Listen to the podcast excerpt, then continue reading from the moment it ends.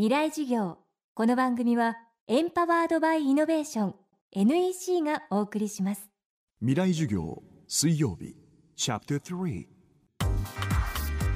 今週の講師は名古屋大学減災連携研究センター准教授広井優さんです。専門は都市防災。災害時の帰宅困難者対策にも積極的に取り組んでいます。東日本大震災では首都圏の帰宅困難者が500万人を超えたと推定されています。東京都は今年4月帰宅困難者対策に関する条例を施行。大規模災害が起きた時個人や企業が取るべき行動の指針を示しています。未来事業3時間目。テーマは帰宅困難に備える。えーと、帰宅困難者対策はですね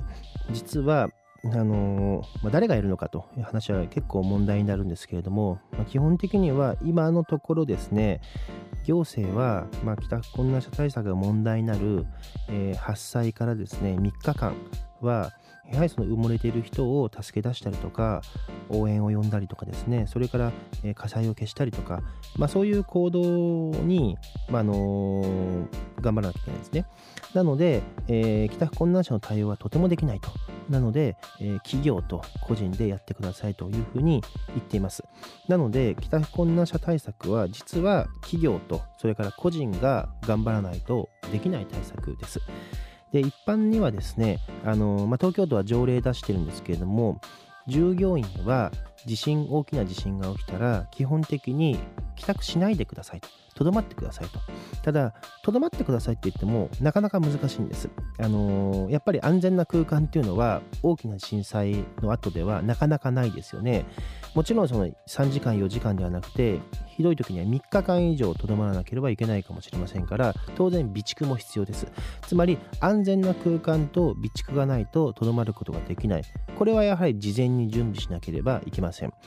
場合によってはお客例えば百貨店などですねお客さんを保護しなければいけないところも当然ありますしでかいところですとあの一般のですね要するにその買い物客などの行き場のない帰宅困難者の人たちが集まらな集まってきてですね受け入れてくだださいって言ってくるかもしれないですね。その対応も場合によってはしなければいけないと。ただ自分の従業員をとどまらせる場合とそれから一般のですね行き場のない帰宅困難者をとどまらせる場合は当然その事前に名簿とかもないですから誰がどれだけとどまっているかは分かりませんし何らかの準備が必要なんです。なのでどうやったらとどまることができるかそれからどれくらいまでとどまらせることができるか。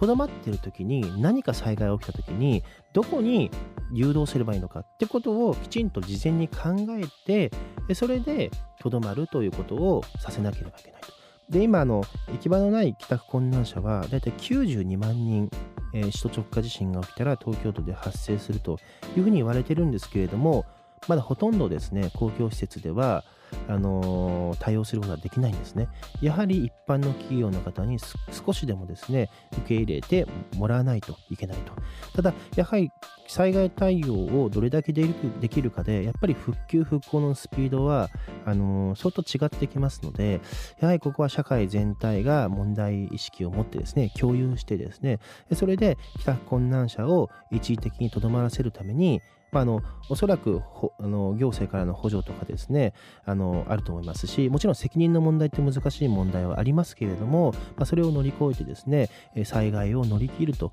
ったことが必要だと思います。当然ですから企業が行うことは自社の従業員をとどまらせると。できれば受け入れに対応して受け入れてあげると。この2点なんですけれども一方で一般のですね帰宅困難者になる従業員それから、えーまあ、買い物客の人たちは少なくとも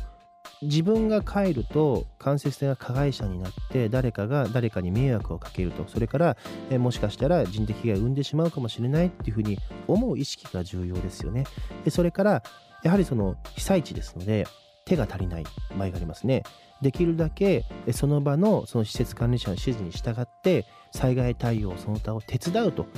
たことが我々には求められているのではないかと思います。未来事業明日も名古屋大学准教授広井優さんの授業をお届けします。